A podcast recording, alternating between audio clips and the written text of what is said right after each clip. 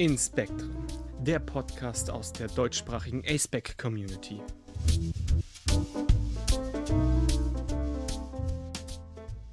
Hallo und herzlich willkommen zurück zu einer neuen Folge von Inspektren aus unserem Format Menschen im Porträt. Mein Name ist Finn. Ich verstehe mich als aromantisch und Grey Ace, verwende keine Pronomen. Ich komme aus Österreich, bin weiß und 26 Jahre alt. Hallo, mein Name ist Getz. Ich bin eine weiße Cis-Frau aus der Schweiz. Ich bin 33 Jahre alt und äh, bin Arrow Ace und Non-Partnering. Ja, ähm, Finn, du hast es schon angekündigt. Wir haben heute wieder ein, ein, äh, ein Porträt, ein, ein, ein Interview ähm, für euch mit äh, einer Person auf dem ACEPAC. Ähm, magst du uns ein bisschen über die Person und das Gespräch erzählen, das ihr, gefügt, äh, das ihr geführt habt? Also, ich habe mich mit Crane unterhalten. Crane ist nicht binär, benutzt they-them-Pronomen und ist außerdem demisexuell und macht eine Ausbildung im Bereich Mediengestaltung.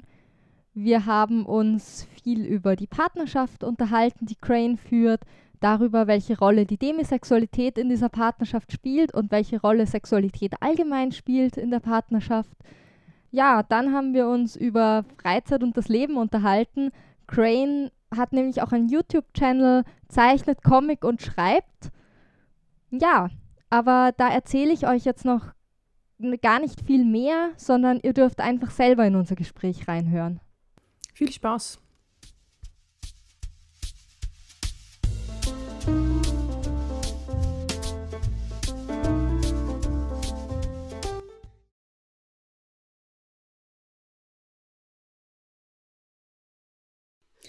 Ja, also ich bin Crane, ich bin 24 Jahre alt, ähm, non-binary und sehe mich selber auf dem asexuellen Spektrum. Früher sehr, sehr deutlich asexuell und mittlerweile ähm, als demisexuell. Ich bin seit fast drei Jahren in einer festen Beziehung, festen monogamen Beziehung, mache eine Ausbildung im Bereich Mediengestaltung, habe gerade das zweite Ausbildungsjahr angefangen, wohne seit etwas über einem Jahr alleine, hat sich sehr viel getan in den letzten Jahren. Ich glaube, da werde ich später noch mehr zu sagen können, weil das auch ein bisschen mit den Themen hier zusammenhängt. Ähm, so, die Fragen, die mich momentan beschäftigen, sind, ich weiß nicht, kennt wahrscheinlich jeder irgendwo, was will ich wirklich, wo will ich hin? Wie geht's, manchmal einfach so dieses, wie geht's weiter, was mache ich, wenn ich eben mit der Ausbildung fertig bin, in welchem Bereich gehe ich dann? Manchmal Fragen, die so ein bisschen düsterer sind. Fragen wie, schaffe ich das überhaupt alles? Das ist leider auch was, was mich immer mal wieder begleitet. Also Mediengestaltung ist nicht, vielleicht nicht ganz so kreativ oder frei kreativ, wie man sich das am Anfang vorgestellt hat. Es geht halt um Arbeiten am Computer mit Grafikprogrammen, Photoshop. Ist der Klassiker, aber auch ein bisschen, ich sag mal, langweiliger. Für manche für mich nicht. Zum Beispiel Layouts von, von Büchern, von Magazinen, Werbeanzeigen, dass das gut aussieht, von den Farben her, von den, von den Messages her, die transportiert werden. Das so ein bisschen sensibilisiertes Arbeiten, dass keine komischen Eindrücke entstehen, die die Firma so gar nicht haben möchte. Das ist so ein bisschen, gehört mit zum Job dazu. Oder auch Webseitendesigns. Das ist, ähm, ja, je nachdem, in welche Richtung man später geht, auch sehr individuell, was man da machen kann. Hallo Crane, wie würdest du dich denn selbst für unsere Podcast-HörerInnen also vorstellen wollen? Vor meiner jetzigen Ausbildung habe ich eine Ergotherapie-Ausbildung gemacht. Das äh, ist schon ein paar Jahre her. Die habe ich dann nach zweieinhalb Jahren wegen psychischer Probleme abgebrochen und wollte sie auch nicht weitermachen, weil ich gemerkt habe, dass meine Probleme mit anderen Menschen einfach zu groß sind. Also mich hat dieses Fachliche total interessiert. Ich liebe Psychologie. Und also ich wollte dann immer in diesem psychologischen Bereich, ist ja auch sehr vielfältiger Beruf. Und ich, mich hat diese psychologische Fachrichtung Psychiatrie sehr interessiert. Das Fachliche war super interessant, aber sobald es in die Praktika ging, wurden meine Probleme durch diesen ganzen Kontakt eben auch, auch stärker und deshalb, ja, habe ich das abgebrochen. War dann in der Klinik, also auch richtig stationär in der Klinik, wusste überhaupt nicht, was ich machen soll. Hatte dann da zum Glück die Unterstützung von Menschen, die darauf spezialisiert sind, dass da irgendwelche Jugendlichen oder jungen Erwachsenen sind, die in ihrem Leben nicht wissen, wohin sie wollen und hatte dann meine Ansprechpartner, die mir geholfen haben, irgendwas zu finden, was richtig für mich ist. Und die Ausbildung mache ich jetzt auch in einer, in einer Reha-Einrichtung, also mit Spezialisierung auf psychische, psychisch Erkrankte und die haben, ja, die haben den Beruf angeboten. Das war was Kreatives, also habe ich mir gedacht, es ist hier in der Nähe, ich gucke es mir an. Vielleicht ist es das Richtige oder vielleicht ist es einfach was, was mir Spaß macht. Und dann habe ich da ein Jahr Berufsvorbereitung gemacht, alles durchprobiert, habe gemerkt, ja, es ist auf jeden Fall was, was mich interessiert. Und dann habe ich letztes Jahr die Ausbildung angefangen und ja, es macht immer noch Spaß. Also ich denke mal, es ist auf jeden Fall mein Bereich, in dem ich da jetzt arbeite, später arbeiten kann. Das ist gut, ist immer gut zu hören. Es macht immer noch Spaß von Leuten. Ja. Oder es ist zumindest immer noch cool oder irgendwie so. Weil es ist ja irgendwie oft genug anders. Du hast vorhin ein bisschen erzählt, was die Bereiche sind, in die man nach deiner Ausbildung gehen könnte. Gibt es irgendwas, wozu du tendierst? Ähm, ja, also wenn ich dann fertig bin, würde ich schon gerne in den Bereich gehen, der mehr dieses klassisch Kreative ist. In meiner Freizeit zeichne ich eben auch sehr gerne und das war so ein bisschen das, wodurch ich auf den Beruf aufmerksam geworden bin. Ähm, zum Beispiel gibt es die Möglichkeit, dass man als Buchillustrator arbeitet. Das wäre zum Beispiel ein Bereich, der nicht so ganz klassisch ist, der aber möglich ist. Oder auch, wenn man weitere Fortbildungen macht in Richtung Game Design oder sowas. Das wäre zum Beispiel was, was mich sehr interessieren würde. Voll zeichnen ist richtig cool, aber ich mache das, glaube ich, nicht zu meinem Beruf, sonst wird mir das irgendwann mal. Ich mache das lieber in meiner Freizeit, aber da ist jeder Mensch so ein bisschen anders. Dann ja. frage ich jetzt mal was ein ähm, bisschen Schwierigeres auch, denke ich. Oder für mich ist sowas, so eine Frage immer so ein bisschen schwer. Ähm, was oder wer ist dir momentan wichtig in deinem Leben? In meinem Leben momentan wichtig ist mir ähm, zum einen mein Freund, wie gesagt, drei Jahre Beziehung. Fast im November sind es drei Jahre.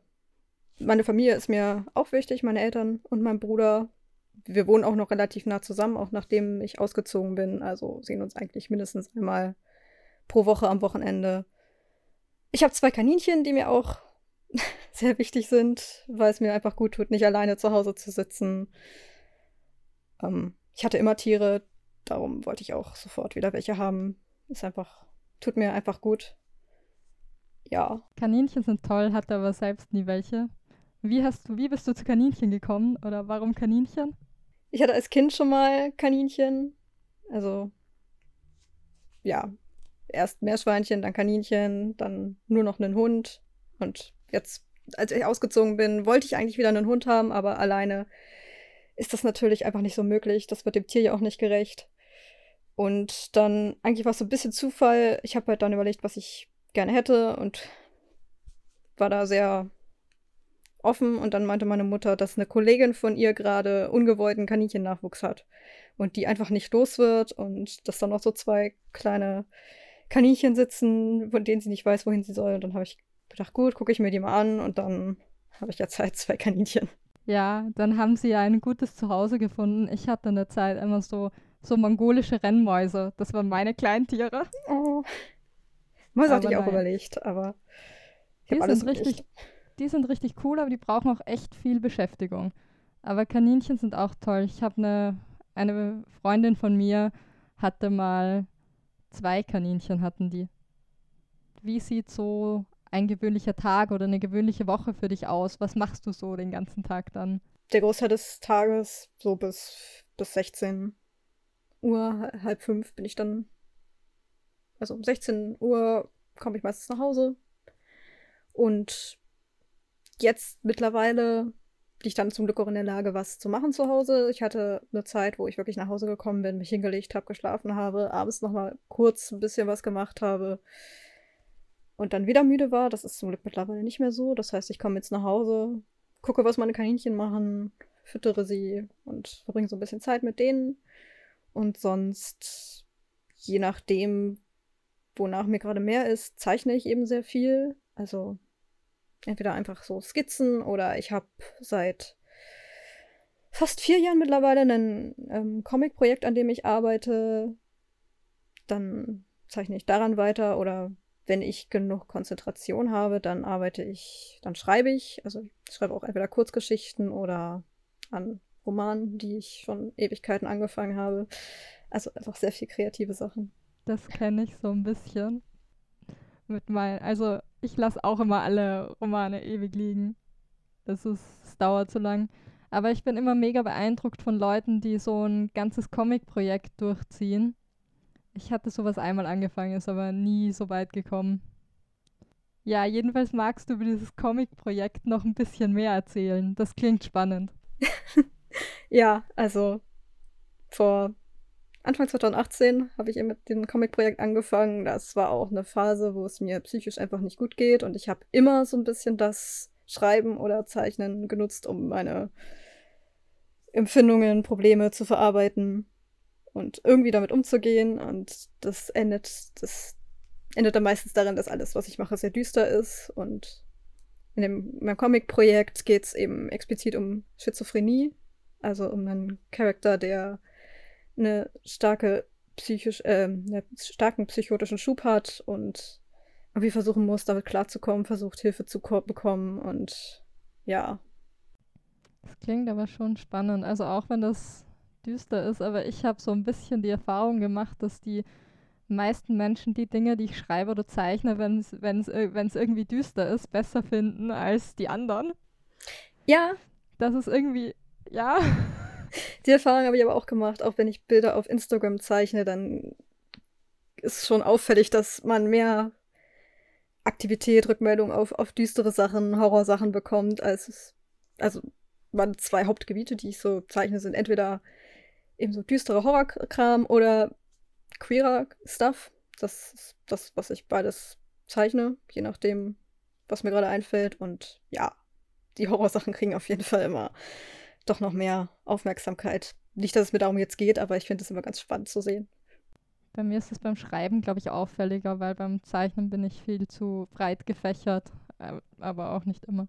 Also das wäre jetzt halt so normal, mein normaler Tagesablauf. Nach Hause kommen, zeichnen oder schreiben oder einfach eine Filmserie gucken oder zocken oder also mein Freund und ich haben halt eine Fernbeziehung und treffen uns dann ein paar Mal im Jahr für so eine Woche. Dann ist der Tagesablauf natürlich anders. Dann machen wir sehr viel, ja gut, auch viel zocken und so, aber auch rausgehen. Was ich alleine leider nicht so viel mache. Ja, aber mein normaler Tagesablauf ist recht unspektakulär. In meinem Alltag spielt meine Aceback-Identität oder Demisexualität jetzt im normalen Alltag eigentlich keine große Rolle. Ich habe das, glaube ich, mal einer Kollegin zum Beispiel erzählt, als wir sowieso darüber geredet haben, dass wir beide auf dem CSD waren. Da haben wir da ganz kurz drüber geredet. Sonst findet das bei mir eigentlich so nicht statt. Ähm ja, also keine allzu große Rolle eigentlich im Alltag. Und deine Gender-Identität auch nicht, oder? Also, dass ich non-binär bin, weiß ich halt schon seit ein paar Jahren. Hab da jetzt allerdings, ja, mit meinen Freundinnen meinem Freund darüber geredet, eben weil die so in diesen Bereichen auch drin sind das verstehen. Meine Familie hat da jetzt zum Beispiel keine Ahnung von, weil ich gar nicht weiß, wo ich da anfangen sollte, denen das zu erläutern. Und ich bin jetzt gerade dabei zu gucken, dass ich da wirklich noch richtig ähm, Therapie oder Unterstützung in dem Bereich bekomme, weil ich mich auch mit meinem Körper in Bezug auf manche Eigenschaften unwohl fühle, also auch Dysphorie und möchte da auf jeden Fall gerne noch mehr machen, aber das fängt jetzt quasi ganz langsam an, dass ich mir da Anlaufstellen raussuche. Und in meinem Leben, ich habe immer so ein bisschen gemerkt, dass ich nicht so, es ist schwierig in Worte zu fassen, nicht so reinpasse, nicht so mit anderen Leuten kann, nicht so andere Leute nicht verstehe, ja, dann kam leider rechts erst sehr spät raus, woran das äh, speziell liegt. Aber ja, also so zum Beispiel, dass ich mit acht Jahren zum ersten Mal wirklich starke Suizidgedanken hatte, ohne dass es dazu jetzt wirklich einen Anlass gab. Also, wie gesagt, ich habe ein gutes Verhältnis zu meiner Familie, hatte ich auch immer, bis auf so diese typischen pubertären Streitigkeiten dann in der, in der Pubertät. Aber ja, das war immer unterschwellig da. Und das ist auf jeden Fall was, was mich sehr geprägt hat, eben. Das Gefühl, immer anders zu sein, auch lange das Gefühl, falsch zu sein, auch den Bezug aufs asexuelle Spektrum, weil wenn man mitbekommt, dass alle Leute um einen rum langsam anfangen, sich für sowas zu interessieren, Beziehungen haben zu wollen, über, über Sex zu reden, dann, wenn man in der Schule sitzt und alle reden darüber, wie toll und interessant sie das finden und man selber sitzt da und kann absolut nichts finden, was daran irgendwie interessant sein soll. Also, ich war jetzt auch nicht, ich war jetzt nicht angeekelt. Ganz früher schon. Ganz früher war ich so der Typ, der, wenn sich Leute im Fernsehen geküsst haben, das super eklig fand und weggeguckt habe. Aber das war dann schon, da war dann schon bei mir die Grenze. Aber später fand ich es einfach total uninteressant. Und das das erste Mal in Worte gefasst, dass ich mich da so fühle, war, da war ich glaube ich auch schon 18 oder so. Da habe ich abends mit einer Freundin auf einer Couch gesessen und wir haben tiefe, tiefgehende Gespräche geführt und da bin ich irgendwie auf das Thema gekommen. Und das war sehr faszinierend, weil sie da sehr anders ist als ich. Also da haben wir, habe ich das erste Mal das so in Worte gefasst, dass ich da dieses Bedürfnis nach, nach Nähe nicht habe. Also allgemein nicht nach körperlicher Nähe, nicht nur sexuell, sondern auch sonst nicht. Und da ging das dann so ein bisschen los, dass ich mich überhaupt damit beschäftigt habe, dass es sowas, dass es sowas gibt und dass es nicht irgendwas ist, was bei mir falsch ist. Und ja, da fing das dann, glaube ich, auch an, dass ich mich so mit der, mit der queeren Community angefangen habe zu beschäftigen. Oder vielleicht noch nicht mit der Community, sondern mit den Themen, die da. Oder mit den, den Dingen, die es da gibt, eben dass es Asexualität als Label oder als, als Menschengruppe gibt. Das war sehr. ja, es war einfach das Gefühl zu haben, oder das Gefühl zu bekommen, dass es nicht falsch ist und dass ich nicht der einzige Mensch auf der Welt bin, dem es so geht. Das war schon eine Offenbarung. Ja. Mm, und wie, weil du das jetzt, also darf ich fragen, wie du zu dem Wort asexuell gekommen bist oder zum asexuellen Spektrum, weil bei mir war, also zumindest bei mir war es so und ich kenne auch einige andere Leute, die halt einfach sehr, sehr lange dann auch das Wort einfach nicht kannten oder nicht wussten, dass es eben, dass das überhaupt existiert und dementsprechend sich auch nicht so wirklich damit auseinandersetzen konnten. Und jetzt, also von dem, was du erzählt hast, hatte ich den Eindruck, dass du kanntest das dann schon. Oder habe ich das falsch verstanden? Ich, ich versuche gerade mich zu erinnern, wann ich das Wort an sich gefunden habe. Ich glaube, ja, ich glaube, erstmal war es noch so was weniger Greifbares. Ich meine mich zu erinnern, dass meine Freundin meinte, ja, ich kenne auch so ein paar Leute, die haben das einfach nicht. Und äh, wann ich dann das Wort zum ersten Mal gefunden habe, weiß ich gerade auch nicht also wird vermutlich irgendwie, vielleicht, ich, wahrscheinlich war es in irgendeiner, auf irgendeiner englischsprachigen Internetseite. Vielleicht war es auf Reddit sogar, weil da waren die, glaube ich, schon ein bisschen weiter als in Deutschland. So, also größere Gruppen mit mehr Begriffen. Finde ich aber dann cool, dass die, diese Freundin von dir dann so auf, denke ich, so auch recht gut reagiert hat dann. Ja. Darauf und dass das scheinbar ein gutes Gespräch war. Das, das finde ich toll. Es war ein sehr gutes Gespräch. Es war auch ein sehr das war auch ein sehr prägendes Gespräch und ein sehr wegweisendes Gespräch. Also dadurch, dass ich dann auch wusste, dass äh, ich darüber mit ihr reden kann. Und also es war schon so, sie hat mich, also jetzt zu sagen, sie hat mich nicht verstanden, wäre falsch, weil sie war ja sehr respektvoll. Sie meinte halt nur, ja, das kann ich mir selber gar nicht vorstellen. Also, aber ich habe halt, ich weiß halt, dass es Leute gibt, denen das so gibt. Und dann hat sie mir halt so Fragen gestellt, so neugierig, so wie ist das denn? Und wie empfindest du das denn? Also jetzt nicht, nicht unangenehm für mich, weil wir waren, sind halt, waren, Schrägstrich, sind auch gut befreundet. Das war jetzt nicht, dass das. Es war halt, es, es stimmte halt auf der persönlichen Ebene auch einfach, dass sie das fragen konnte. Und dann konnte ich mich aber durch diese Fragen selber noch, konnte ich mir selber noch mal überlegen, ja, was heißt das eigentlich? Und es war einfach ein super spannendes Gespräch.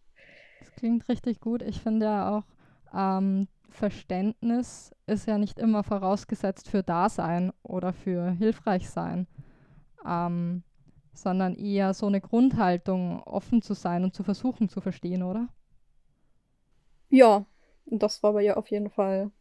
Also, wie gesagt, sie war sehr oder ist sehr das Gegenteil von mir. Sie ist sehr sexuell aktiv, hat auch, hat, ich glaube, mehrere Partner gerade auch, also polygame Beziehungen damals auch immer mal wieder, also sie hat mir dann auch öfter davon erzählt. Und da, das war auch so ein bisschen der Grund, warum ich dann irgendwann gesagt habe, ich finde das total spannend, aber mir geht das übrigens so und so. Und dann hat sich das ergeben. Hatte auch so ein bisschen Angst, dass sie halt sagt, dass sie, also dass sie mich für total komisch hält oder für, für verklemmt oder was man halt so manchmal zu hören bekommt, wenn man sagt, dass man sich nicht für Sex interessiert oder dass man damit nichts anfangen kann. Aber das war zum Glück dann nicht der Fall bei ihr. Es hat sich von asexuell zu oder Richtung demisexuell dann geändert, bewegt. Einfach seit ich in meiner Beziehung war, weil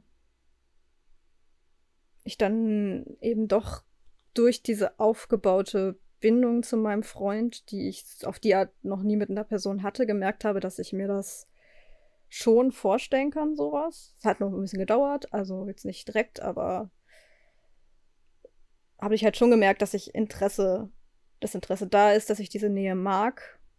Bei ihm, bei auch bei anderen, auch bei Freunden, Freundinnen immer noch nicht so, dass es mehr als über Umarmungen hinausgeht. Also es ist wirklich sehr speziell. Ich habe zwei, zwei Freundinnen, die die mir auch wirklich sehr wichtig sind. Eben die eine, von der ich schon erzählt habe, und noch eine andere, die ich auch schon sehr lange kenne, bei denen ich auch sagen würde, ich vertraue denen und die sind mir wichtig, aber es ist trotzdem nicht auf der Ebene. Und ich glaube, es ist bei mir was sehr Spezielles, dass dieses Interesse da ist. Das habe ich so bisher wirklich nur bei dieser einen Person, eben bei meinem Freund.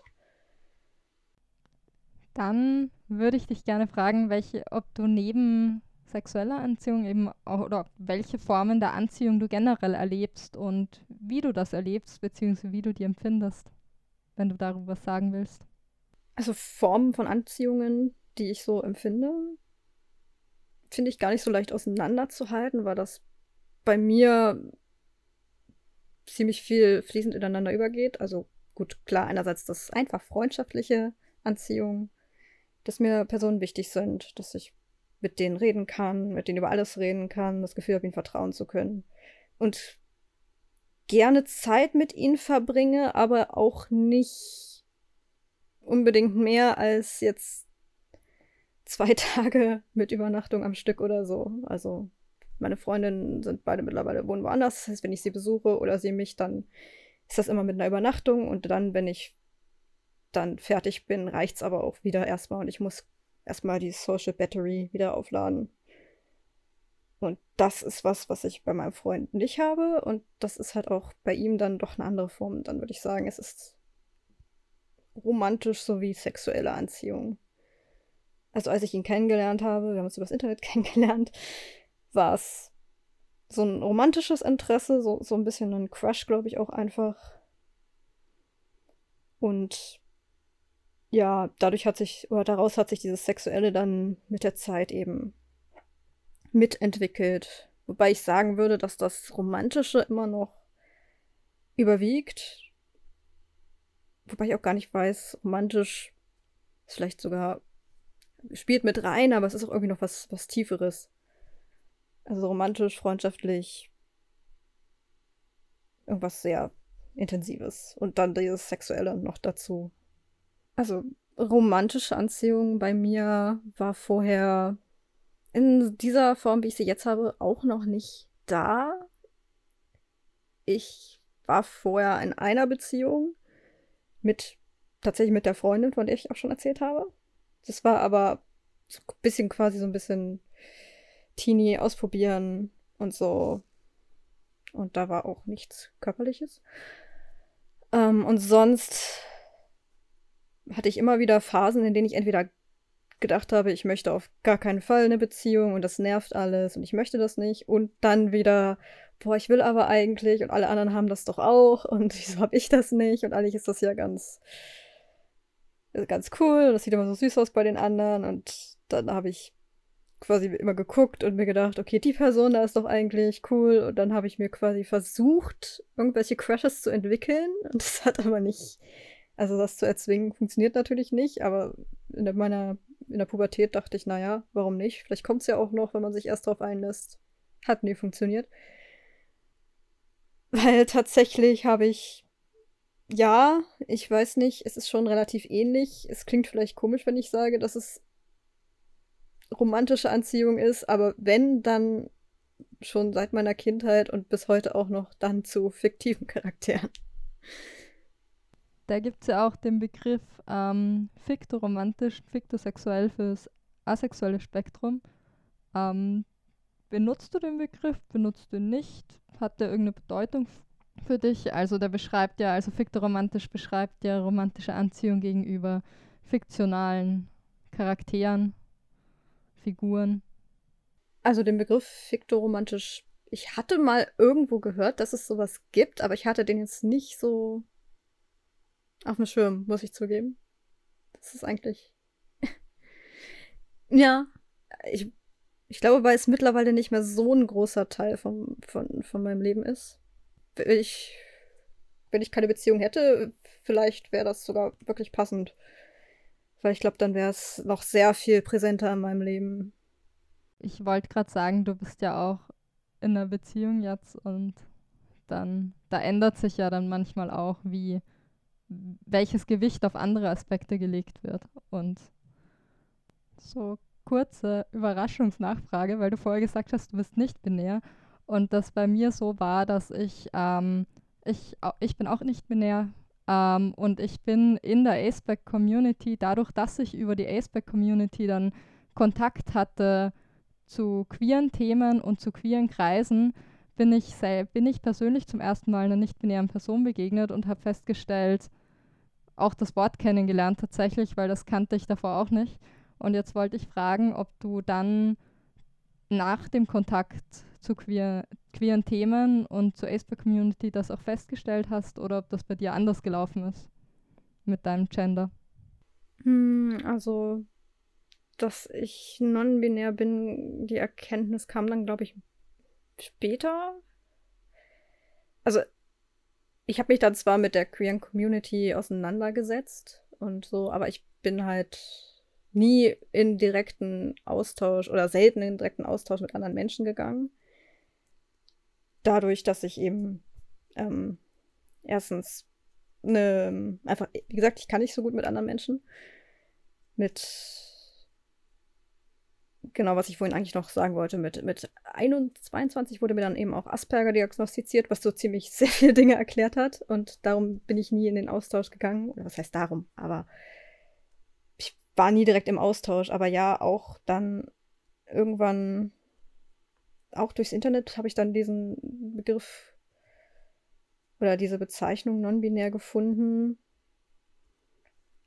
Hab, ich weiß nicht, aktiv gesucht danach nicht, weil erst war ich auch der Meinung, dass, ähm, der Meinung, wusste ich nicht, dass es neben sexuellen Identitäten eben auch diese Gender-Identitäten gibt. Also klar, dass, dass Transmenschen ähm, existieren, das wusste ich schon.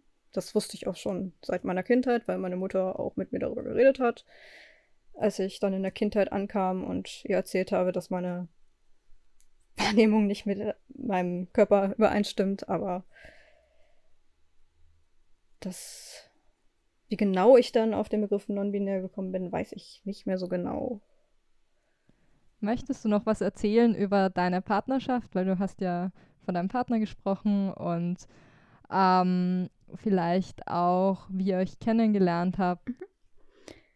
Also, meinen Freund habe ich kennengelernt über äh, Animex, über diese Manga-Anime-Plattform. Eben weil ich da angefangen habe, meinen Comic hochzuladen und er dann meinen Comic gelesen hat und auch Kommentare geschrieben hat, beziehungsweise wir hatten das erste Mal mehr oder weniger Kontakt, wenn man das so sagen kann, in der Kommentarspalte von einem anderen Projekt. Da ging es um Transgender, also die Hauptperson von diesem Comic war Transgender und er hatte dann darunter geschrieben, dass er das halt auch ist und ich hatte dann darunter geschrieben, dass ich einfach den Comic total gut äh, umgesetzt finde und dann haben wir manchmal so ein bisschen miteinander gesprochen und ein paar Monate später hat er dann meinen Comic kommentiert und ja, das ging so über einen längeren Zeitraum, weil ich fand ihn eigentlich dann schon cool, als ich ihn das erste Mal in den Kommentaren gese gesehen habe, aber ich schreibe ja von mir aus keine Leute an eigentlich. Da, weil ich mir auch denke, ja gut, wenn ich Leute cool finde, das heißt ja nicht, dass sie mich cool finden. Also sehr komplex behaftet und im Nachhinein haben wir herausgefunden, dass wir uns das beide gedacht haben. Ähm, aber irgendwann haben wir dann angefangen zu schreiben und dann so sehr lange Nachrichten so und viel über unsere Privatleben, darüber, wie es bei uns im Leben gerade läuft, dadurch, dass wir beide ähnliche Probleme hatten, auch psychisch, konnten wir da halt immer ganz gut reden und hatten immer das Gefühl, dass man, dass wir gut verstanden werden vom anderen. Und ja, das hat sich dann so entwickelt. Ich überlege gerade. Das ging dann bestimmt. Also das erste Mal geschrieben war dann im 2018 Ende. Und zusammengekommen sind wir November 2019. Also das ging schon dann noch über ein paar Monate, wo wir uns einfach sehr viel geschrieben haben, aber das erste Mal getroffen haben wir uns dann auf der, auf der Dokumi, also auf einer Convention. Es war eigentlich ganz, war halt eine ganz gute Gelegenheit, weil man trifft sich ja nicht einfach mit Leuten irgendwo alleine. Und dann hatte ich halt gelesen, dass er da vielleicht hingeht. Und dann habe ich meine meine Mutter bzw. meine Eltern bestimmt drei Monate lang genervt, bis die mir irgendwie, ob die mir nicht irgendwie ermöglichen können, dass ich da hinkomme, weil von mir war das halt schon eine ganz schöne Strecke. Ich wohne in Niedersachsen, Dokumi ist ja in Düsseldorf und dann ich habe wirklich die ganze Zeit immer wieder so, ja, aber vielleicht ist Düsseldorf ist doch schön, wollt ihr euch die Stadt nicht angucken, dann können wir da zusammen hinfahren oder so. Ähm, ja, dann haben wir uns da dann zum ersten Mal getroffen. Waren beide auch richtig awkward und haben beide gedacht, oh je, ich hoffe, ich bin nicht peinlich. Und ja, dann tatsächlich sind wir zusammengekommen, als ich gerade in der Klinik war. Also in so einer richtigen Downphase bei mir einfach. Und er war halt dann trotzdem da und hat trotzdem mit mir geschrieben. Und es hat sich dann einfach so in den Nachrichten ergeben. Ja. Ja, also die sexuelle Ebene in der Beziehung hat sich auf jeden Fall sehr entwickelt. Also anfangs war da eben nichts. Ich hatte auch im Vorhinein, wir hatten natürlich drüber geredet, bevor wir zusammengekommen sind, dass ich eben asexuell bin, dass ich das überhaupt nicht habe. Es war dann so ein bisschen wie bei meiner Freundin, dass er auch gesagt hat, er kann das gar nicht so wirklich verstehen, weil bei ihm ist es eher das Gegenteil und es war einfach ganz spannend, so diese andere Perspektive zu hören. Dann sind wir halt zusammengekommen und also dann, wie gesagt, erstmal Fernbeziehung, das heißt, wir haben uns ja eh nicht ständig gesehen. Und ja, dann habe ich schon beim ersten Treffen dann nach der Klinik gemerkt, dass ich auf jeden Fall gegen Nähe an sich nichts habe bei ihm, dass mir das nicht unangenehm ist, wenn wir einfach kuscheln oder so, was ich bei anderen eben auch nicht machen würde. Aber jetzt dachte ich halt nicht, dass ich da jetzt groß weitergehen würde. Und das war halt auch alles in Ordnung. Hat er jetzt auch nicht, weil war da auch sehr zurückhaltend und so, aber Später haben wir dann darüber geredet, dass äh, er dann schon meinte, dass er sich Gedanken gemacht hat, wie das für mich ist und wie das auf lange Sicht funktioniert, wenn er diesen Drang eben hat und ob das, wie das funktionieren wird. Aber das hat sich dann eben so entwickelt, dass wir dann schon angefangen haben zu experimentieren. Vermutlich das, was andere so mit 13, 14 machen, kam dann bei uns halt so zehn Jahre später. Also bei mir war es wirklich so ein bisschen wie, wie das, was man aus Filmen in der Pubertät, äh, über Pubertät kennt. Das richtig unbeholfen und so, dass ich gar keine Ahnung hatte, was ich eigentlich tue, aber das. ja. Und es hat sich aber wirklich sehr, sehr stark entwickelt. Also, es war halt anfangs einfach so weird und also das klingt jetzt irgendwie so ein bisschen so, als hätte ich irgendwas gemacht, was ich nicht wollte. Das ist auf keinen Fall so. Ich habe halt dann schon einfach von mir aus Sachen probiert, habe mir gedacht, ja, okay, irgendwie ist das gar nicht so. Ich fühle mich damit gar nicht so seltsam, wie ich das erwartet habe. Ja. Und mittlerweile ist es, wenn wir uns treffen, es gehört dann dazu, diese sexuelle Ebene. Hat dich das überrascht? Also, weil bei mir ist so, ich habe das, ich bin auch nicht so ein Mensch, der so total Nähe sucht und so. Und ich habe das Bedürfnis so der, eigentlich auch eher nicht. Ähm, und mich überrascht es dann jedes Mal so ein bisschen, wenn ich dann doch bei einer Person merke, ich habe vielleicht diesmal nicht nur nichts dagegen, sondern in, ich möchte sogar eine gewisse Nähe. Wie war das bei dir? Also auch dieses zu merken, du hast nichts dagegen. Und das es, ist vielleicht auch schön. Ja, es hat mich sehr überrascht, dass das nicht nur eben, dass ich davon nicht nur, dass ich es nicht nur nicht unangenehm finde, so, sondern dass es schön ist. Und also es hat mich schon überrascht, dass ich wirklich eine Person gefunden habe, bei der ich nicht nach zwei Tagen eben denke, dass ich keine Lust mehr habe. So, das war schon überraschend, weil das war auch immer das, was ich gedacht habe, bevor ich eine Beziehung hatte. Immer wenn ich gedacht habe, ich hätte gerne eine, habe ich gleichzeitig gedacht, ja gut, aber wir könnten ja nicht zusammen wohnen, weil nach zwei Tagen hätte ich keine Lust mehr. Ich habe halt nie erwartet, dass ich da überhaupt schon jemanden finde, bei dem das nicht so ist. Und dann zu merken, dass das einfach schön ist und dass es sich so gut anfühlt, wie es sich eben anfühlt, das manchmal denke ich mir immer noch, dass ich das gar nicht glauben kann. Und wieder frag mich dann selber, ob das, ob ich mir das jetzt einrede. Also es, es ist eben wieder dieses bisschen dieses Selbstzweifel-Ding, weil ich selber gar nicht mir vorstellen kann, dass ich wirklich so positive Gefühle damit verbinden kann. Aber es ist halt einfach so. Und ja, es ist einfach angenehm.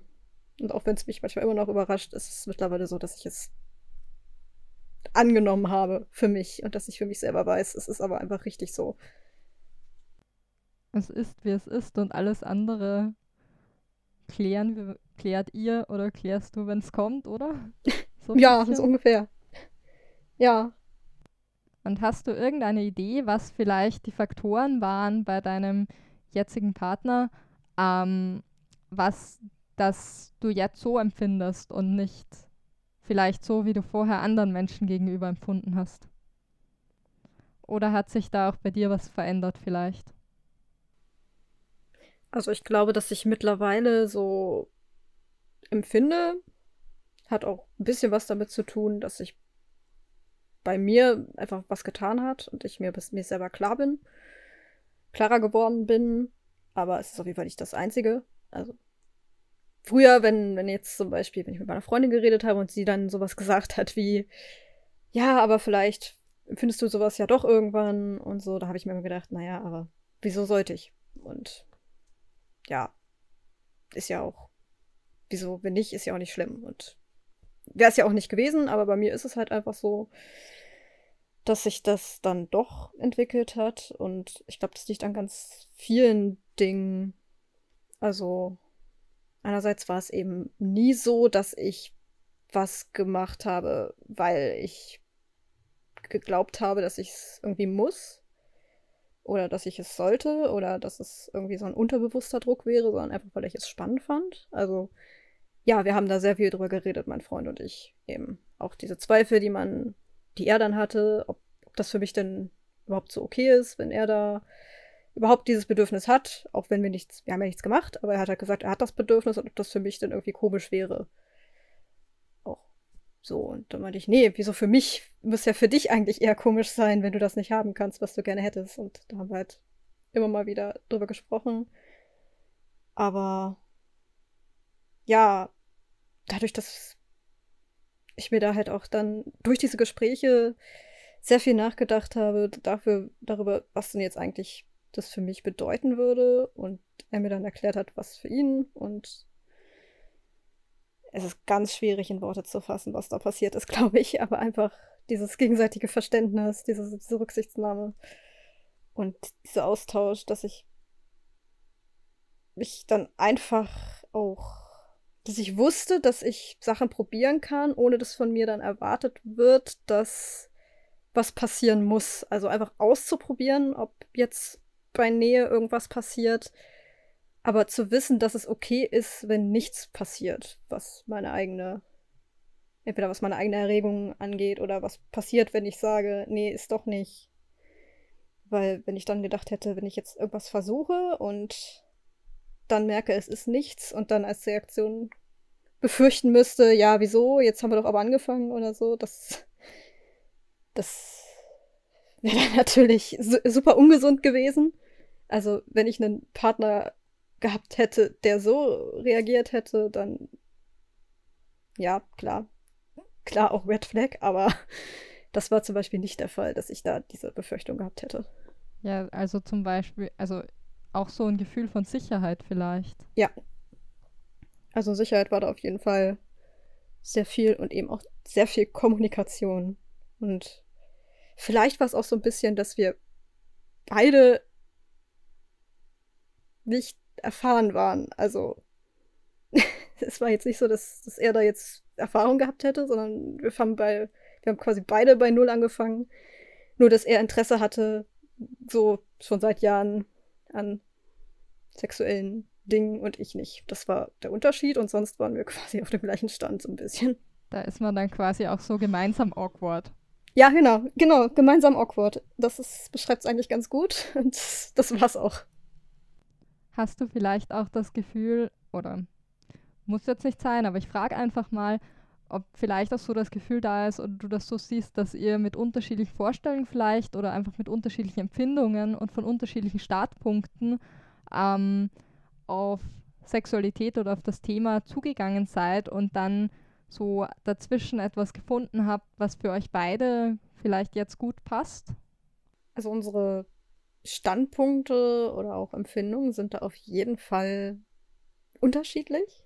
Das hatten wir gerade letzt, beim letzten Treffen auch wieder eine Unterhaltung, wo wir das so ein bisschen gemerkt haben, dass das für uns auf dieser Empfindungsebene nicht die gleiche Ebene ist. Und ich weiß gar nicht, ob es bei mir wirklich das klassische Sexuelle ist, weil eigentlich glaube ich das gar nicht. Es ist passiert halt durch sexuelle Handlungen mittlerweile, ja, aber ich glaube, es ist trotzdem eine andere Ebene, als es jetzt typischerweise ist oder vielleicht auch bei ihm ist, weil ja, es ist total schwer in Worte zu fassen und es ist immer wieder faszinierend, dass wir da eigentlich zwar unterschiedlich sind und unterschiedliche Herangehensweisen, Denkweisen, Empfindungsweisen haben, aber dass es halt trotzdem funktioniert, weil jeder bei dem, was wir machen, halt trotzdem das bekommt, was für ihn angenehm ist. Ich versuche gerade diese Ebene zu benennen. Es ist vielleicht wirklich eher eine romantische Ebene, aber eine romantische Ebene in Bezug auf, auf Nähe, auf körperliche Nähe, auf körperliche Zuneigung, auf dieses Gefühl von Geborgenheit, von Vertrauen. Und was für mich total angenehm ist. Und einfach zu wissen, dass alles in Ordnung ist, auch was ich empfinde. Ja. Dass du okay bist. Vielleicht genau, dass ich okay Sensuelles bin. oder so.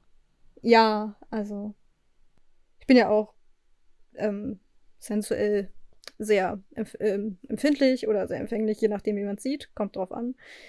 Manchmal ist es super störend, manchmal ist es sehr angenehm auch im Alltag. Und deshalb reagiere ich halt auch so extrem auf, auf Berührungen und das dann in diesem Kontext zu haben mit jemandem, der, der ich halt so, so mag, auf diese romantische oder tiefergehende Art, ist dann einfach sehr, sehr angenehm. Ich würde gerne noch fragen, also weil du, du hattest ja gesagt, dass du schon, dass du beim ersten Treffen oder so dann gemerkt hast, du hast eigentlich nichts gegen die körperliche Nähe relativ schnell, habe ich, wenn ich das richtig verstanden habe. Und dann wäre meine Frage, wie das dann ist oder war, also falls du es beantworten möchtest, mit Lust und Erregung, ob das dann erst später kam, mh, hm, welche Rolle das vielleicht auch spielt, bei euch, ja. Ich weiß nicht mehr genau, wie lange das dann gedauert hat, bis dieses, diese Form von Erregung dann wirklich bei mir auch da war. Ich versuche gerade mich zu erinnern, es kann sein, dass es schon dann zwei Monate später war oder ein bisschen. Es war auf jeden Fall noch im gleichen Jahr, das weiß ich noch, aber das war auch was, was sich in der Intensität entwickelt hat. Also es, es ist dann mit, mit jedem Mal quasi auch noch, war ich weniger angespannt, einfach weniger unsicher in Bezug auf mich selber und hab dann, war dann mehr in der Lage dazu zu akzeptieren, dass es auch so ein Stück weit es auch okay ist, was ich empfinde, weil komischerweise war ich auch der Meinung, dass es für mich ja auch einfach nicht richtig ist. Also auf so einer Ebene vom Prinzip her einfach nicht. Also ist auch wieder schwer in Worte zu fassen. Aber ich habe dann halt gedacht, ja, aber es ist doch aber einfach nicht das. Und dann habe ich gemerkt, ja, aber irgendwie ist es schon angenehm. Und dann war so ein Teil in mir, der gesagt hat, nee, aber das kann ja gar nicht sein. Und das war irgendwie, ich habe mir dann so ein bisschen selber im Weg gestanden, quasi. Weil so ein Teil von mir der Meinung war, dass das ja nichts für mich ist. Also. Weißt du oder hast du eine Idee, woran das lag? Also, dass du so das Gefühl hattest, das ist eigentlich nichts für dich oder das geht eigentlich vielleicht auch gar nicht für dich oder? Vielleicht habe ich mich da so ein bisschen in das reingesteigert, was ich mir eben selber jahrelang als Label asexuell auferlegt habe, wobei das gerade sehr negativ klingt. Also es war ja damals einfach das, was ich empfunden habe. Aber es war so ein bisschen, dass ich mich vielleicht schon in so eine Schublade eingeordnet habe und dann nicht in der Lage war, da wieder rauszukommen. Eben weil ich mich auch nicht so tiefgreifend damit ähm, beschäftigt hatte.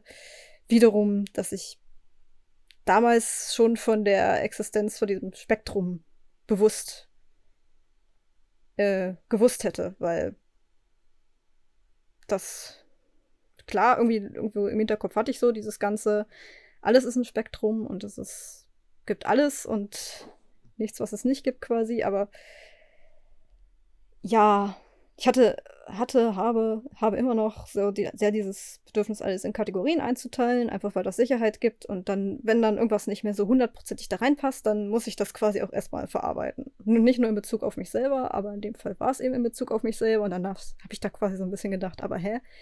Ich habe mich doch gerade oder ich weiß doch jetzt eigentlich, was ich bin und jetzt passt das auch wieder nicht. Und was ist denn das hier jetzt schon wieder? Und keine Ahnung es, es war wieder so ein, es war eine Veränderung und es war wieder so ein Gefühl von Unsicherheit und von, aber das kann doch jetzt auch wieder nicht sein. Und war ich dann die letzten Jahre, war das in den letzten Jahren, was ich dann geglaubt habe, falsch? Und mittlerweile weiß ich nein. Das hat damals gepasst und jetzt ist es anders und das ist auch alles vollkommen in Ordnung. Aber damals war ich so ein bisschen, ja, ein bisschen stur auch, weil ich gedacht habe, es kann nicht sein. Also es ist einfach nicht so, weil, aber es war naja. Finde ich nachvollziehbar. Also ich habe auch mein Label ge gewechselt von asexuell auf Grey Ace und das ist auch ein Prozess. Ist immer ein Prozess, glaube ich, da sich dann noch besser kennenzulernen. Aber wenn ich dich richtig verstanden ha habe, hast du dich quasi dann eben auch durch die Kommunikation mit deinem Partner ähm, damit auseinandergesetzt und bist du dann auch mehr auf das Spektrum gestoßen und so und auf vielleicht auf Feinheiten? Genau. Ich habe mich dann eben irgendwann, dadurch, dass wir auch darüber geredet haben, schon noch mehr damit äh, auseinandergesetzt, was es da noch gibt oder ob es da noch mehr gibt. Beziehungsweise manches ist auch einfach so passiert, dadurch, dass ich mehr Leuten auf Twitter gefolgt bin, die ähm, selber queer waren und dann gelesen habe, dass es, das war quasi das gleiche wie ein paar Jahre vorher, dass ich, dass es mehr Leute gibt, die so sind wie ich. Es war quasi das gleiche nochmal. Nur diesmal noch ein bisschen tiefgreifender. Und genau, irgendwann. Ich weiß noch, dass ich zum Beispiel einmal, als ich selber so ein, so ein Talk-Video in Bezug auf Sexualität und sowas gemacht habe, dass ich damals noch gesagt habe, vor, vor ungefähr zwei Jahren, dass ich noch gesagt habe, dass ich asexuell bin, wo ich mir schon, als ich gesagt habe, gedacht habe, hm, eigentlich passt es nicht so, aber es gibt ja auch jetzt nichts anderes. Und ja, da habe ich schon gemerkt, das passt nicht mehr. und habe mich so ein bisschen komisch dabei gefühlt. Und ja, als ich dann eben wirklich auf dieses Spektrum gestoßen bin und gesehen habe, was da noch alles existiert, das war dann wieder, das war dann wieder quasi same history. Nochmal das Gleiche. Es war, es war wieder dieser Moment von wegen, ach so, wo ich mich auch so ein bisschen, wo ich mir auch so ein bisschen gedacht habe, es ist wirklich das Gleiche. Es ist genau das Gleiche nochmal. Ich habe gedacht, ich bin falsch und es ist aber einfach nicht so. Und Nein, bist du nicht. Ähm, du verortest dich als demisexuelle Pers Person, jetzt aber immer noch auf dem Spektrum, also auf dem Aceback. Oder? Ja. Ja. Also, ich verorte mich immer noch auf dem Aceback, eben in Richtung demisexuell. Wenn ich das jetzt auf einer Skala darstellen müsste, weiß ich nicht, wo ich da bin, aber es reicht mir eigentlich, dass es einen Begriff dafür gibt und mir persönlich hilft es, wenn es für Abstufungen einen Begriff gibt. Ich weiß, es gibt ganz viele Leute, die sich darüber beschweren, dass es ja für alles einen Begriff geben muss. Aber mir persönlich hat das so viel Sicherheit gegeben und so viel Validität von mir selber, dass ja, es einfach total hilfreich war. Begriffe sind ja auch wichtig in vielen Fällen einfach. Ja. Gut, dann würde ich dich noch fragen, wie wichtig ist sexuelle Interaktion in deinem Leben heute? Ähm, vielleicht auf einer Skala von 1 bis 10. Du kannst aber dann gerne auch noch ausführen und erklären, warum du dir die Zahl ausgesucht hast. 10 ist total wichtig, 1 ist eigentlich kaum gar nicht. Also auf einer Skala von 1 bis 10 würde ich sagen, dass ich würde einfach das bei 5 ansetzen, wie wichtig mir das ist. Wobei das nicht heißt, dass es mir halb wichtig ist, sondern dass es okay wäre, wenn es nicht da wäre.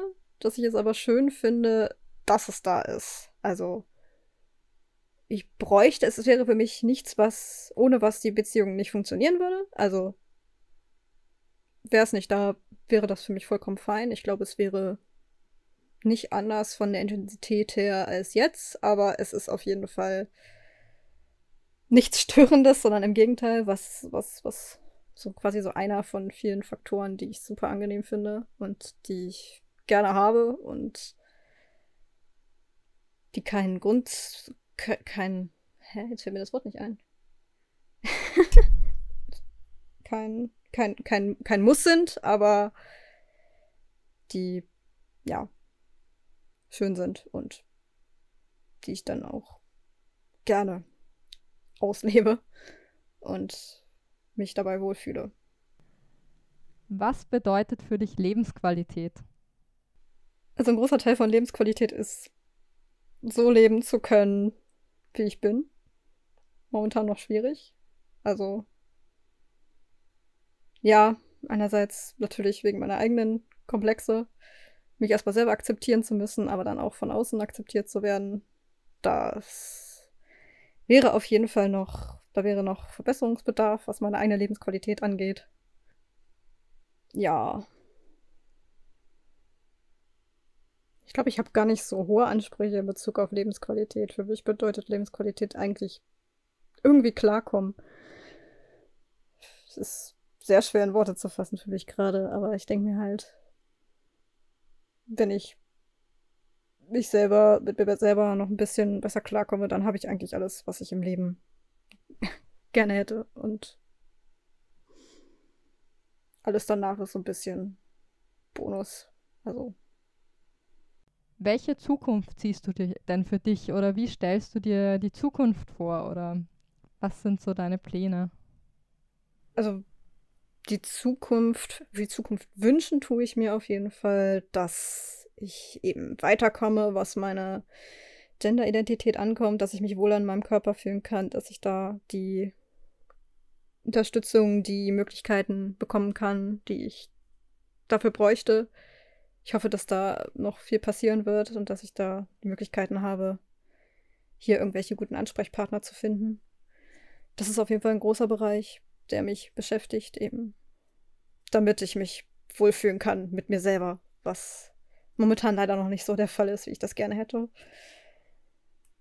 Ja, beruflich mal gucken, wie gesagt, gerne Richtung Illustration oder irgendwas Kreatives. Ich habe auch manchmal überlegt, ob ich mich gerne selbstständig machen würde, aber da bin ich mir noch nicht sicher, ob ich dafür überhaupt organisiert genug bin.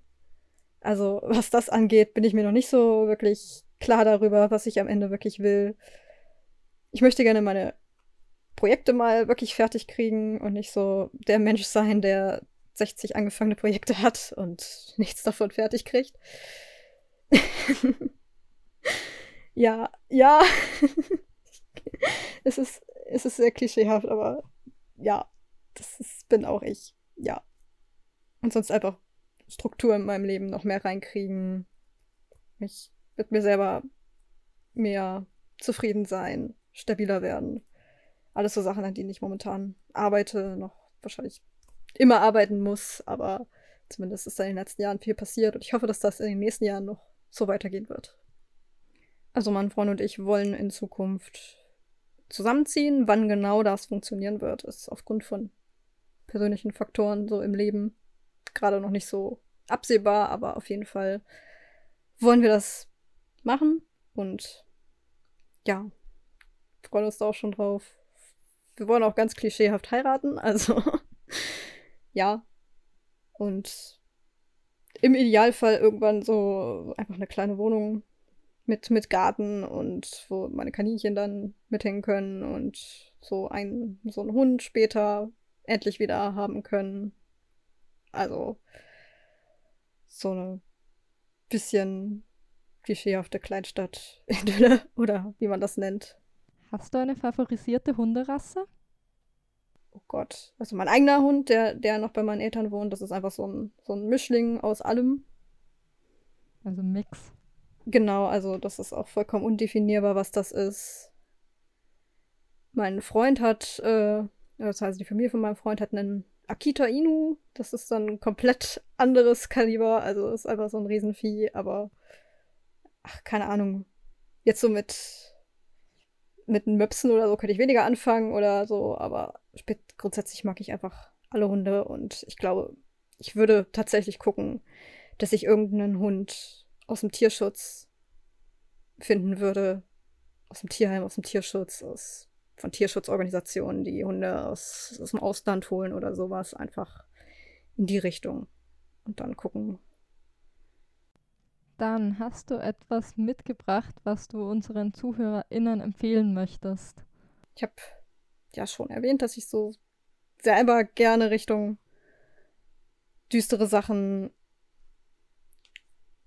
zeichne, schreibe und das ist dann eben auch das, was ich gerne lese. Und als ich dann überlegt habe, was ich vorstellen könnte, ist mir einfach das eingefallen, was mich selber dazu früher gebracht hat, bisschen intensiver zu schreiben und mich auch mit diesen Themen zu beschäftigen, mit denen ich mich eben heute beschäftige in Bezug auf Psychologie. Und es ist mir diese Buchreihe eingefallen, die ich damals als Teenager gelesen habe. Und das ist ähm, eine Buchreihe von, von Monika Feeth. Das ist eine Autorin, die Thriller schreibt. Und das sind so halb zusammenhängende Geschichten, die aber eben je nach Band sehr großen Themen, sehr viel psychologische Themen aufarbeiten. Und das war damals mein erster Berührungspunkt, den ich selber damit hatte.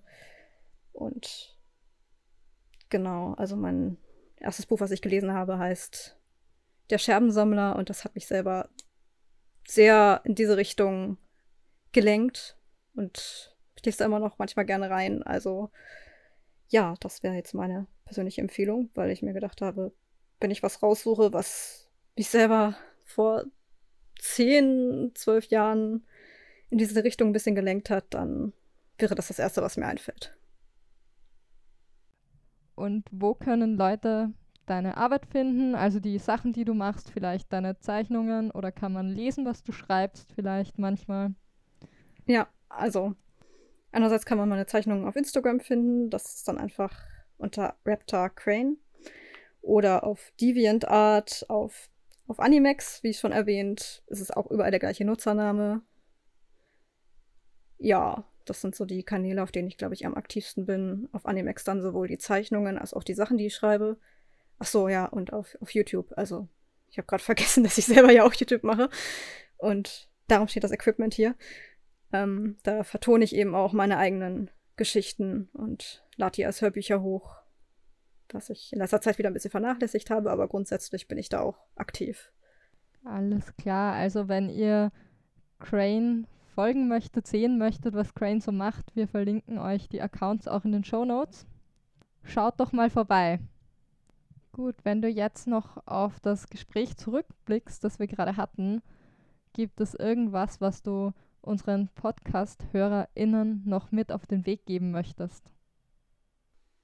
Was mir selber immer wieder im Weg stand, war dieser Gedanke, dass es ja irgendwie doch nicht so richtig ist und dass irgendwas nicht passt. Und auch als ich ein Label dann gefunden hatte, das nicht mehr passte, war das auch wieder komisch. Darum würde ich jetzt einfach sagen, es ist okay, wenn man irgendwas für sich gefunden hat und damit gelebt hat und irgendwann merkt, dass es nicht mehr passt. Das heißt dann nicht, dass man selber irgendwie entweder sich die ganze Zeit angelogen hat, selbst belogen hat, das Label zu, zu Unrecht benutzt hat, weil wenn es zeitlang gepasst hat, dann hat es eben gepasst. Und wenn sich das ändert, dann kann man entweder gucken, ob man was Neues findet oder wenn es für einen selber noch passt, dann kann man es ja auch einfach selber weiter nutzen. Also es ist ja das Wichtigste, dass man selber sich damit identifizieren kann und einfach das, ja, nicht so wie, wie ich oder vielleicht wie viele Leute, die dann denken,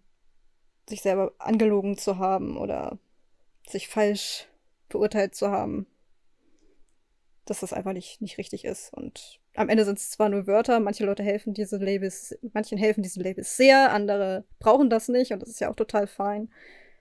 Und genauso wie es, wie es fein ist, sich in der Beziehung doch weiterzuentwickeln, wie wenn man das nicht tut. Das ist ja alles individuell und alles ist total legitim und nichts muss. Das ist ein tolles Schlusswort, würde ich sagen.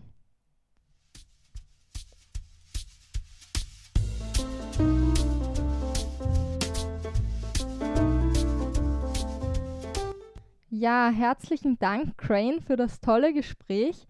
Ich fand das richtig stark. Äh, ja, vielen Dank, Crane, dass du so offen aus deinem Leben erzählt hast. Und auch einen großen Dank an dich, Finn, ähm, dass du das Gespräch geführt hast. Finn, du hast ja selber auch so einen Labelwechsel erlebt. Wie war das für dich jetzt mit, mit äh, Crane über dieses, dieses Thema zu sprechen?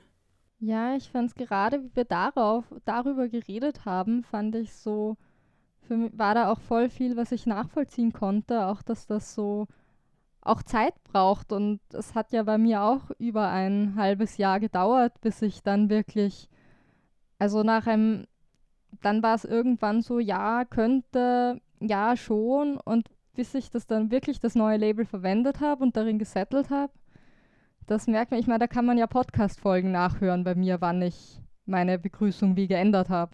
Wann, wann war das? Das war also wirklich zum ersten Mal das Label Grey Ace benutzt. In der Begrüßung habe ich im Arrow Week Livestream. Ja. Und beschäftigt hat es mich seit Ende Sommer davor.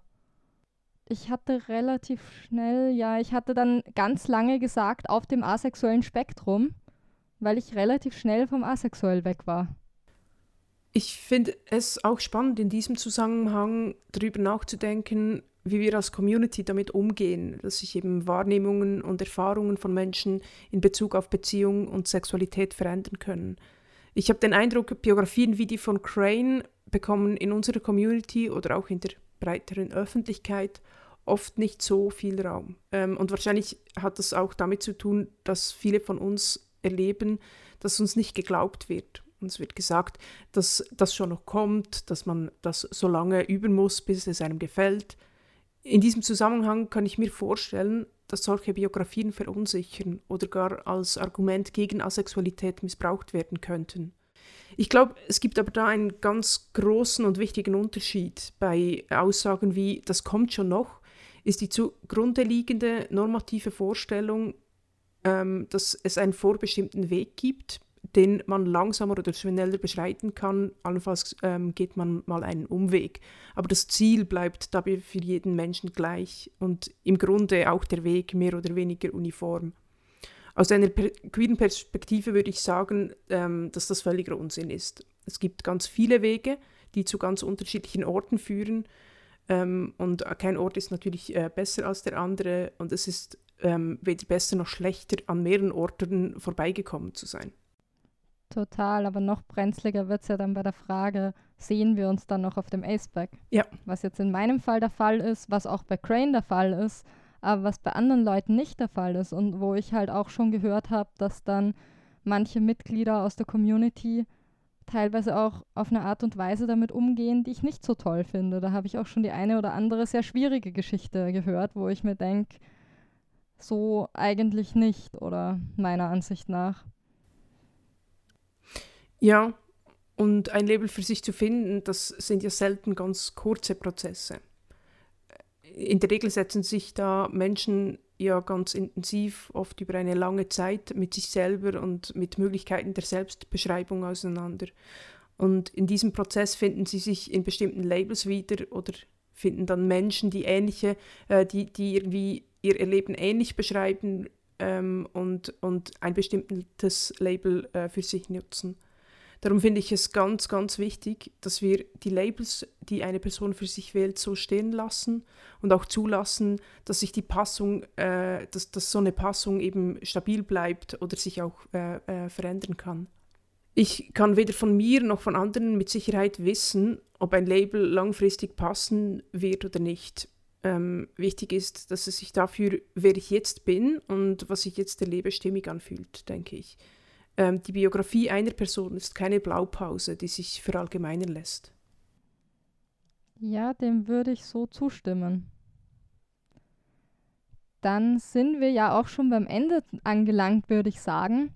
Und mir bleiben noch die Bedankungen. Die Vorbereitung dieses, dieser Folge und dieses Formats liegt bei Getz und mir. Dann natürlich herzlichen Dank an Crane für das tolle Gespräch. Es hat mir sehr viel Spaß gemacht und ich fand es, wie gesagt, wirklich stark. Den Schnitt der Folge wird Getz übernehmen.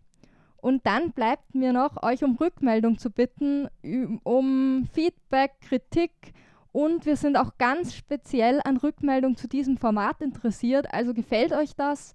Wollt ihr gerne mehr Geschichten von Personen auf dem Aceback hören? Sagt uns Bescheid. Uns könnt ihr finden unter unserer Homepage inspektren.eu, wo ihr direkt unter die Folgen kommentieren könnt. Auf unserem Instagram-Account inspektren-podcast, dann findet ihr uns auf Facebook, Twitter, Mastodon und wir haben einen YouTube-Channel, aber das findet ihr alles auch in den Show Notes verlinkt.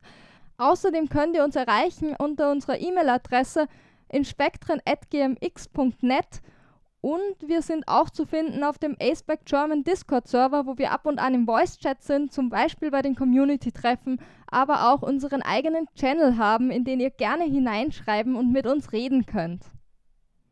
Das wär's dann auch schon und ich sage Tschüss. Tschüss.